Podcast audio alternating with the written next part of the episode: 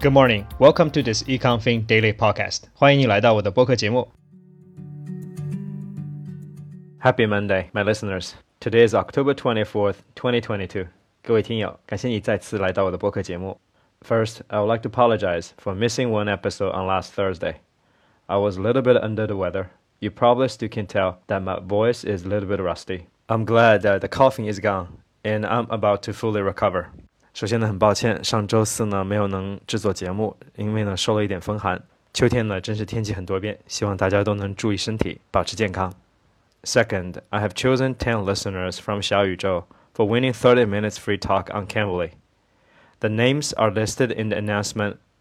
Please contact me so I can forward your information to the company to get you the free credit. And thank you for supporting the program. 其次呢，Cambly 也就是口袋英文。 作为对小宇宙节目的支持呢，特意选取了十位听众，获得免费的三十分钟的 talk。我在节目的 announcement 里呢，已经公布了这些名单，请看到你名字的听众呢和我联系，我将把你的 information 呢 forward 给 Cambly，这样呢你就可以获得三十分钟的免费 talk。Last but not least, occasionally I host live chatting sessions on Douyin or Shipinghao during the weekend. If you want to practice English or just want to have a chat. Please follow me and join the conversation when you can. Remember, immersion is the best way to learn a language, especially when you are not currently living in an English-speaking environment. 最后呢，我想给自己的节目做一个广告。我在周末呢会不定期的在抖音或者是视频号做现场的直播，欢迎你来参加英语的讨论。Okay, now it's time for today's trivia question. So by now, we all know that Liz Truss, the latest British Prime Minister, has resigned after her tumultuous economic policy, and she became the shortest serving British PM ever. Then my question today is, who is the longest one then? The answer will be revealed in the end of the program. Now let's move on to today's daily phrase. 那今天的短语呢是叫 follow suit。follow suit，它的英文解释呢是 conform to others' action。 也就是跟随跟风的意思。你可以在今天的 show notes 或者公众号里呢找到两个例句供你做参考。这个短语呢在书面语和口语中呢都是比较常见的。In today's episode, let's talk about the fall weather. For those who living in the north part of China, West Europe, or North America, fall could be one of the best seasons to see some eye-catching sceneries. The leaves are turning yellow or many other fall colors. 在今天的节目里呢，我们来聊一下这个秋天的这个景色。对很多住在北方的，不管是在中国大陆还是在 West Europe 或者是在北美，这个秋天呢都是一个非常美丽的 season。你可以看到落叶呢都在变色。那在今天的节目里呢，我就来介绍一些相关的新闻，同时呢在公众号里呢我也摘录了一些相关景色的照片供你做参考。So the first one is from Chicago Tribune. Fall colors in the Chicago area are the best in years. But experts warn not to wait too long to see the leaves. Family portrait takers, tour guides, and social media influencers are running out of time to photograph the final days of the best season of fall colors in northern Illinois in years, experts say. The Chicago area may have the best colors of the entire state, as other parts continue to struggle with dry condition. The color change is triggered by a cooler seasonal temperature that cause trees to stop producing chlorophyll, which makes leaves green and powers photosynthesis in a preparation for the cold winter month. As leaves lose their special pigment, their colors change from vibrant to a dull brown. 今天第一则新闻呢，来自于 Chicago Tribune，它是说呢，目前芝加哥的这个落叶的景色呢是最美的， 因为在伊利诺伊州的其他地方呢，可能由于干旱的影响呢，树叶的变色并没有那么好，所以呢，这个专家鼓励大家，如果你想看到这些美丽的景色呢，应该尽快了。在这篇文章里要注意的词呢是 pigment，它的英文解释呢是 the natural coloring matter of animal or plant tissues。它的中文解释其实很简单，就是颜料的意思。The second piece is from KHAK. Three of the best Midwest parks for viewing fall colors are in Iowa. I don't typically enjoy the eight hour drive from Michigan to Iowa. But last weekend, it wasn't so bad.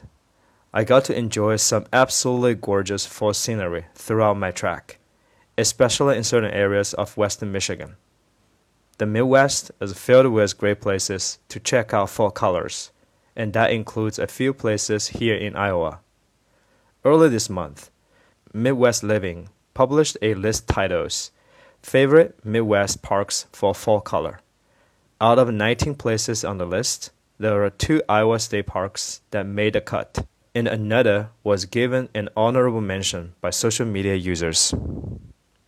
第二则新闻呢，来自 KHAK 一家 local 的电台，他们呢推荐了一些 local 的去看这个叶子变色的这个地方，其中呢他们提到了一家杂志叫 Midwest Living，这个杂志呢列举了十九个很好的看这个景色的地方，在这十九个地方当中呢，有三家是位于 Iowa，也就是伊阿华州呢，其中呢两个呢是国家公园，另一个呢是由网友推荐的。The third piece is from Northwest Arkansas Democratic Gazette. In Mother Nature's glory, autumn is Arkansas offers a colorful palette of leaves to enjoy. Normally, at this time of year, people plan drives to take a look at the changing fall colors. But this year, Arkansans are wondering if there will be any fall color. It has not been our best growing season, with miserably hot and dry July followed by an even drier September and early October, adding an earlier than normal freeze, and our trees have had a tough time. Some parts of the state did get some rain this past week, but will it make enough difference to the trees and the shrubs as they head into their dominant season? What affects fall color in the landscape? 今天第三篇新闻呢，是来自于阿肯萨州的一个当地的报纸。看来呢，并不是所有的地方都在 enjoy 这个非常美丽的秋天的景色。这家报纸就提到呢，由于今年夏天的干旱和突如其来的寒冷呢，使树叶的变色呢，并不像以往那样，所以人们都在 wonder 到哪里去看这样的景色。这篇文章里要注意的一个词呢是 dormant dormant，dormant，它的英文解释呢是 having normal physical functions suspended or slowed down for a period of time，也就是休眠或者是冬眠的意思。The last piece is from WKBN. Taking a drive, go see these colorful places. Strong winds have yet to knock out the bulk of maroon, orange, and yellow hues adorning trees across the Buckeye State. So if you are fending for fall foliage this weekend, you are in luck. The Ohio Department of Natural Resources released its weekly fall color forecast Thursday. Ideal fall weather conditions seen across the state earlier this fall ushered in peak foliage sooner than usual, according to the department. The leaves in most central and southwest Ohio state parks are now peaking, although colors are beginning to fade at once. 今天最后一则新闻呢，是来自于一家叫 WKBN 俄亥俄的电台。他们是说呢，俄亥俄州的 Natural Resource Department 呢，正在鼓励大家出去看这个叶子，因为现在呢是一个最好的 season。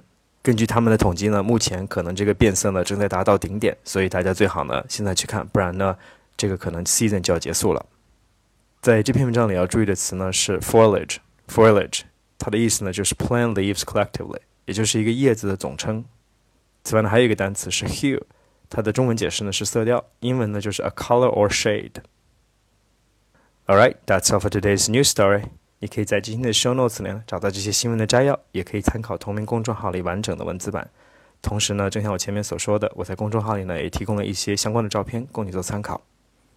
As many listeners may know, I love the nature, and I always encourage people to go out because the nature is a lot better than your phone.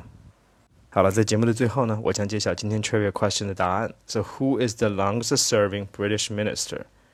The prime minister with the longest single term was Robert Walpole, lasting 20 years and 315 days, from April 3rd, 1721, until February 11th, 1742 that's a really really long time but that's also a long time ago right i guess in nowadays that won't happen anymore But still, Liz Truss only lasts 44 days. That is still the shortest. All right, that's all for today's program. Thank you for listening, and I see you next time. 好了，今天节目就到这里了，非常感谢你的收听，我们下一期再见。